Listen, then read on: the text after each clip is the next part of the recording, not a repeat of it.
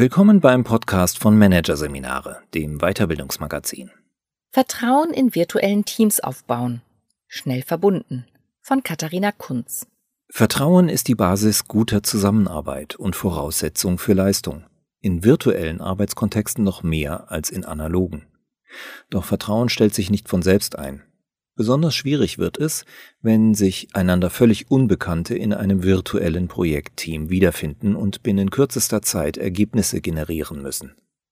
Ohne solide Vertrauensbasis ist das kaum möglich. Doch lässt sich etwas, das sonst langsam wächst, überhaupt auf die Schnelle herstellen, noch dazu auf Distanz? Dass gegenseitiges Vertrauen eine wichtige Grundlage für erfolgreiche Teamzusammenarbeit und damit elementar für den Unternehmenserfolg ist, belegt die Forschung seit langem. Trotzdem gibt es immer noch Führungskräfte, die die Bedeutung von Vertrauen unterschätzen. Vertrauen interessiert mich nicht, mich interessiert nur Leistung. Das hörte ich kürzlich von einer Führungskraft, deren Unternehmen gerade damit beschäftigt war, virtuelle Teamarbeit zu etablieren. Die Führungskraft hätte mit ihrer Haltung schon immer falsch gelegen, denn Vertrauen gehört auch in analogen Kontexten zu den wichtigsten Parametern gelingender Zusammenarbeit. In Bezug auf Remote Work ist die Missachtung des Faktors Vertrauen allerdings noch fataler. Denn die Zusammenarbeit aus der Ferne ist noch stärker als die in Präsenz darauf angewiesen, dass in einem Team ein vertrauensvolles Klima herrscht. Sonst sinkt die Motivation und damit die Leistungsfähigkeit des Teams. Das gilt sogar für Teams, die sich aus analogen Kontexten kennen und in die virtuelle Zusammenarbeit wechseln, wie während der Corona-Pandemie vielfach geschehen. Besonders herausfordernd wird es aber, wenn Teams vertrauensvoll kollaborieren müssen, deren Mitglieder sich zu Beginn der virtuellen Zusammenarbeit noch vollkommen fremd sind. Grundsätzlich begegnen sich Menschen, die einander nicht kennen, zunächst einmal mit Vorsicht. Fehlt es an Informationen übereinander, dann können selbst Kleinigkeiten, über die Kollegen und Kolleginnen in lange aufeinander eingespielten Teams eher hinwegsehen, negativ ins Gewicht fallen. Dann wird aus dem kurzen Stirnrunzeln des Teamkollegen im Zoom-Meeting gleich die Ablehnung der eigenen Person herausgelesen. Und der Kollegin, die man dreimal im Homeoffice nicht erreichen konnte, wird unterstellt, dass sie wohl auf Kosten des Teams ihre Freizeit optimiert. Sind solche Missdeutungen und Verdachtsmomente erst einmal in der Welt, leidet die Kooperation. Denn folgt man der soziologischen Definition des Systemtheoretikers Niklas Luhmann, dann ist Vertrauen eine riskante Vorleistung auf eine unbestimmte Zukunft, durch die Menschen überhaupt erst im Hier und Jetzt handlungsfähig werden. Hat man Vertrauen, dann nimmt man an, dass die Personen, denen man vertraut, sich zukünftig so verhalten werden, dass man nicht geschädigt wird. Hat man dagegen kein Vertrauen, dann traut man sich auch nichts. Es bleibt dann entweder bei einem oberflächlichen Austausch oder man handelt gar nicht. In der Teamzusammenarbeit heißt das zum Beispiel, man gibt Wissen und Informationen nicht weiter und Fehler nicht zu. Man ist nicht bereit, Kollegen zu unterstützen und schraubt die eigene Motivation, sich ins Team einzubringen, herunter. Vertrauen hat etwas mit Vertrautheit zu tun. In einer gut funktionierenden analogen Zusammenarbeit sorgt schlicht und ergreifend der Umstand, dass man sich als Team häufig sieht und eine gemeinsame Vergangenheit hat, dafür, dass man mit der Zeit einander vertraut. Schließlich hat man sich schon als wohlwollend, kompetent, ehrlich und vorhersagbar handelnd erlebt, mithin also als vertrauenswürdig. Das Vertrauenskonto konnte gefüllt werden.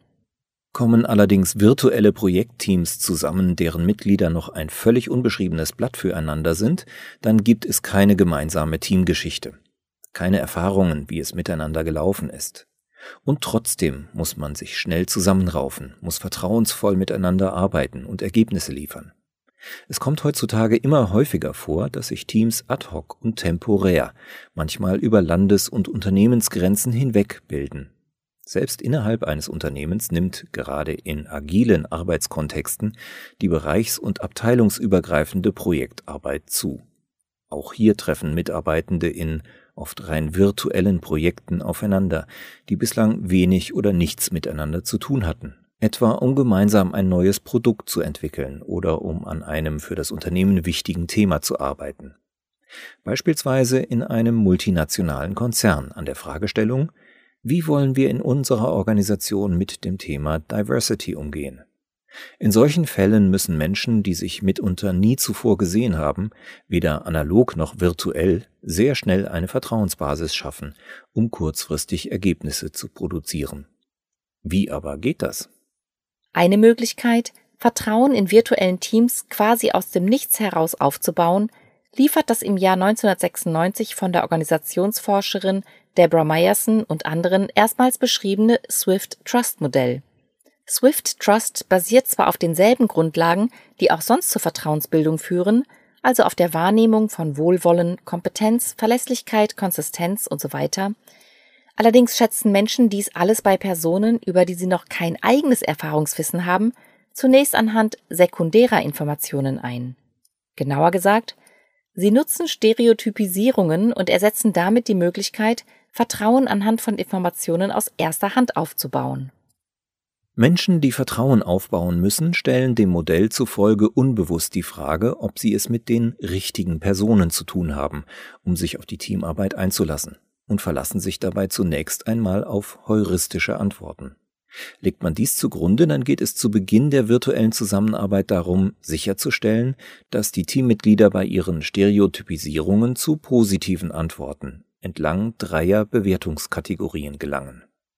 Erstens bewerten Menschen eine ihnen unbekannte Person anhand der formellen Gruppe, der diese Person angehört.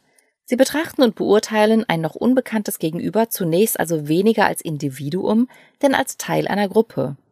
Bei diesem sogenannten kategoriebasierten Vertrauen spielen auch tradierte Stereotype über Gruppen eine Rolle. Etwa, der Typ aus dem Marketing muss ja wohl gut reden können. Oder die Ingenieurin wird garantiert technischen Sachverstand einbringen. Vor allem, wenn die Gruppe, der die Person angehört, als der eigenen Gruppe ähnlich empfunden wird, ist dies von Vorteil für den schnellen Aufbau von Vertrauen. Ergo lohnt es sich in der virtuellen Ad-Hoc-Team-Zusammenarbeit gleich zu Beginn Gemeinsamkeiten herauszuarbeiten. Ein sehr guter Anknüpfungspunkt kann dabei die persönliche Intention sein, sich dem Projekt anzuschließen. Wenn sich jemand aus dem HR-Bereich dafür interessiert, in einem Diversity-Projekt mitzuarbeiten, ist das vielleicht wenig überraschend.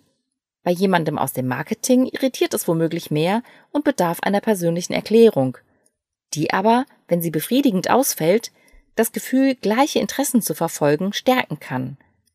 Das Bedürfnis, gemeinsam etwas erreichen zu wollen, das Bewusstsein einer geteilten Motivation ist ein ganz wesentlicher Faktor, der Menschen dazu bringen kann, auch Fremden über alle möglichen Unterschiede hinweg einen Vertrauensbonus zu geben.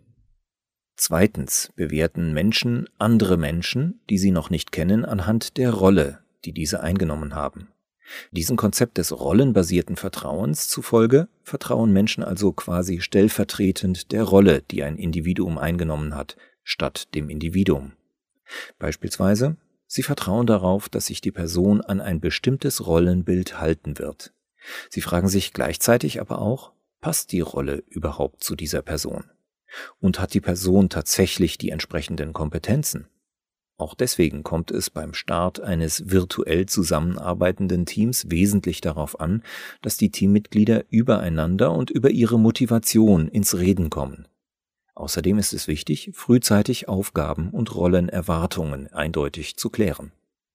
Drittens ist das meinungsbasierte Vertrauen ein weiterer wichtiger Baustein beim schnellen Vertrauensaufbau. Gemeint ist, bei einer Bewertung einer ihnen unbekannten Person verlassen sich Menschen gern auch auf Aussagen Dritter über diese Person. Da nicht jeder neue Teamkollege im Unternehmen oder der Branche wie ein bunter Hund bekannt ist, weil er oder sie zum Beispiel ein vielbeachtetes fachliches Blog schreibt oder im Unternehmen eine prominente Position hat, kommt hier der Teamleitung eine vermittelnde Rolle zu. Sie kann das früher aufeinander einlassen unterstützen, indem sie die neuen Teamkollegen einander vorstellt und dabei auch darauf hinweist, wo deren Interessen liegen, was sie bisher getan haben, in welche Netzwerke sie eingebunden sind und was sie bereits erreicht haben. Vor allem, wenn Einzelne hier aus Bescheidenheit nicht allzu mitteilsam sind. Das Vertrauen, das so entsteht, ist streng genommen kein echtes Vertrauen, sondern eine Vertrauenswürdigkeit, die auf konstruierten Informationen basiert, eine Art provisorisches Vertrauen. Ob es gerechtfertigt ist, erweist sich erst im Laufe der Zusammenarbeit. Untersuchungen zeigen jedenfalls, dass Menschen ihre heuristisch generierten, nicht personalen Vertrauensurteile rasch wieder beiseite schieben, sobald sie die Gelegenheit erhalten, das Verhalten ihres Gegenübers zu beobachten. Es geht also im Folgenden darum, dem Vertrauensgeber weiterhin ausreichend Informationen zur Verfügung zu stellen, und zwar nun in Form echten Erlebens so dass er abgleichen kann, ob die initial zur Verfügung gestellten Informationen auch in den nachfolgenden, virtuell nicht immer ohne weiteres beobachtbaren Handlungen erkennbar sind. Wichtig dabei ist zu wissen, dass zweierlei Arten von Vertrauen auf die Motivation und damit auch Leistungsfähigkeit des Teams einwirken. Zum einen das zwischenmenschliche Vertrauen, von dem bislang die Rede war. Zum anderen aber auch das Vertrauen des Teams in seine gemeinsame Wirksamkeit. Das heißt, die Teammitglieder brauchen eine Art kollektives Selbstvertrauen, um motiviert und leistungsfähig zu sein. Sie müssen davon überzeugt sein, schwierige Herausforderungen gemeinsam meistern und ihr Projekt zum Erfolg führen zu können. Nach dem Input-Prozess-Output-Modell virtueller Teamarbeit, wie es von der Organisationspsychologin Marion Wittchen und anderen beschrieben ist, entstehen die beiden Spielarten des Vertrauens auf zwei verschiedenen Ebenen. Zwischenmenschliches Vertrauen entsteht vor allem auf der Ebene sozioemotionaler Prozesse. Dementsprechend entscheidet vor allem die Qualität der Kommunikation im Team darüber, ob es wachsen kann. Das heißt, wer das interpersonale Vertrauen dauerhaft aufrechterhalten und stärken will, muss dem Problem begegnen, dass Kommunikation in der virtuellen Zusammenarbeit eingeschränkt ist, jedenfalls nicht nebenbei und automatisch stattfindet. Kommunikation muss hier gezielt intendiert werden. In virtuellen Kontexten kommt es daher darauf an, immer wieder Gelegenheiten zu schaffen, bei denen die Teammitglieder ihre Vertrauenswürdigkeit auch ohne persönliche Treffen einschätzen können. Beispielsweise in Form von regelmäßigen, moderierten virtuellen Jour fixes, aber auch in Form informeller Teammeetings, bei denen man sich auch auf der privaten Ebene näher kennenlernen kann. Auch informeller Smalltalk, vielleicht regelmäßig zu Beginn von Meetings, hilft hierbei. Zwischenmenschliches Vertrauen profitiert auch davon, dass es gute Feedback-Prozesse und Prozesse der Konfliktklärung im Team gibt. Feedback sollte am besten institutionalisiert werden, damit die gegenseitige Wahrnehmung regelmäßig gespiegelt wird. So können einerseits Missverständnisse immer rasch geklärt und andererseits Erwartungen geäußert werden.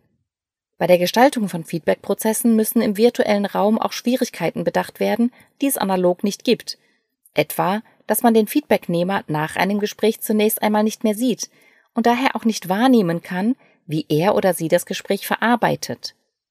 Eine Lösung könnte hier darin bestehen, stets ein zweites Gespräch mitzuplanen, in dem noch einmal reflektiert wird, wie das Feedback gewirkt hat.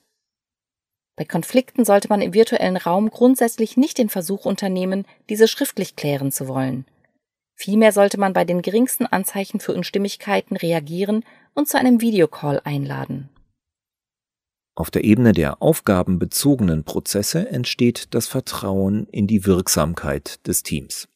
Normalerweise wächst auch dieses kollektive Selbstvertrauen mit der Zeit durch gemeinsam erreichte Erfolge. In ad hoc zusammengestellten Teams fehlt natürlich auch das, weshalb es umso mehr darauf ankommt, dafür zu sorgen, dass das Team möglichst schnell erste Erfolgserlebnisse hat. Hier ist es besonders wichtig, Ziele zu vereinbaren, am besten zunächst leicht erreichbare Teilziele. Wichtig dabei ist, dass die Ziele partizipativ vereinbart werden, denn nur die Erreichung solcher Ziele stärkt tatsächlich die Selbstwirksamkeitserwartung eines Teams.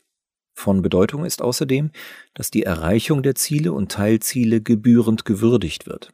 Das kann online zugegebenermaßen eine Herausforderung darstellen, ist aber machbar etwa in Form regelmäßig stattfindender Veranstaltungen, bei denen Projekterfolge einem breiten Kreis im Unternehmen vorgestellt werden. Voraussetzung für beides, den Aufbau zwischenmenschlichen Vertrauens wie auch des kollektiven Selbstvertrauens, ist die bereits erwähnte Klärung von Aufgaben und Rollen und die Einigung auf Kommunikations- und Kooperationsprozesse, da dadurch die Chance auf reibungslose und konfliktarme Abläufe steigt. Enorm wichtig für die Aufrechterhaltung eines Vertrauensklimas im virtuellen Raum ist auch, dass die Einhaltung vereinbarter Regeln regelmäßig überprüft wird. Dazu gehört ein hohes Maß an Transparenz in der Zusammenarbeit.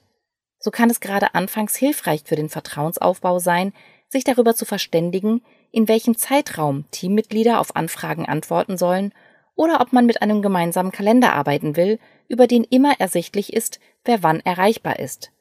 Das mag nach Kontrollzwang klingen, ist aber psychisch entlastend, sowie auch das Wissen darum, dass die Einhaltung von Regeln und die Erreichung von Zielen kontrolliert werden. Die Tatsache, dass Vertrauensaufbau in einem virtuellen Team besonders viel Struktur und Steuerung bedarf, macht deutlich, wie wichtig auch in der autonomen respektive teilautonomen virtuellen Teamarbeit der Faktor Führung ist. Die Projektmanagement-Methode Scrum zollt den beiden Ebenen des Vertrauensaufbaus, der Ebene der sozio-emotionalen Prozesse und der Ebene der aufgabenbezogenen Prozesse, übrigens nicht zuletzt dadurch Tribut, dass sie zwei Rollen vorsieht, die sich ausschließlich um eine dieser beiden Ebenen kümmern. Den Scrum Master, der dafür sorgt, dass die Prozesse auf der sozio-emotionalen Ebene funktionieren, und den Product Owner, der sich um die aufgabenbezogene Ebene kümmert, der also dafür sorgt, dass das Team Ziele erhält, diese im Blick behält und erreichen kann. Dabei sind Handwerk, also die Umsetzung verschiedener vertrauensbildender Maßnahmen, und Haltung der Führungskraft zwei Seiten derselben Medaille. Denn nur wenn Vertrauen als eigene Haltung verinnerlicht ist, kann es authentisch in Beziehungen einfließen. Entscheidet sich die Führungskraft aktiv für Vertrauen und kann sie selbst vertrauen, lebt sie es vor und kann es von anderen einfordern.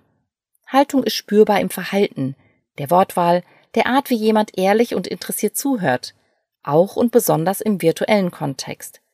Unterstützend für die Entstehung vertrauensvoller Beziehungen auf Augenhöhe ist eine systemische Haltung der Führungskraft. Wer diese verinnerlicht hat, handelt allparteilich, wertschätzend, neutral, also nicht wertend und neugierig.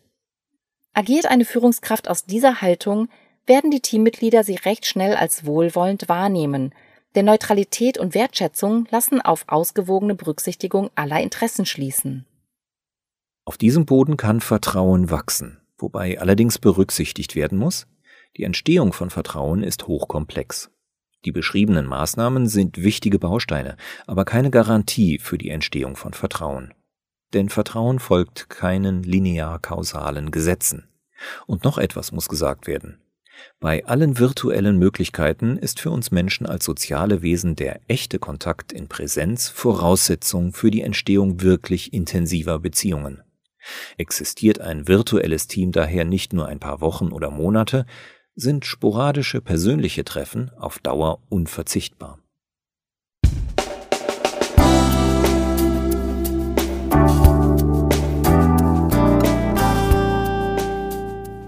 Sie hörten den Artikel Vertrauen in virtuellen Teams aufbauen, schnell verbunden von Katharina Kunz aus der Ausgabe Juni 2022 von Managerseminare, produziert von Voiceletter. Weitere Podcasts aus der aktuellen Ausgabe behandeln die Themen Organisationen ohne gesunden Menschenverstand, bekloppte Biotope und Umgang mit dysfunktionalem Verhalten. Müssen wir reden?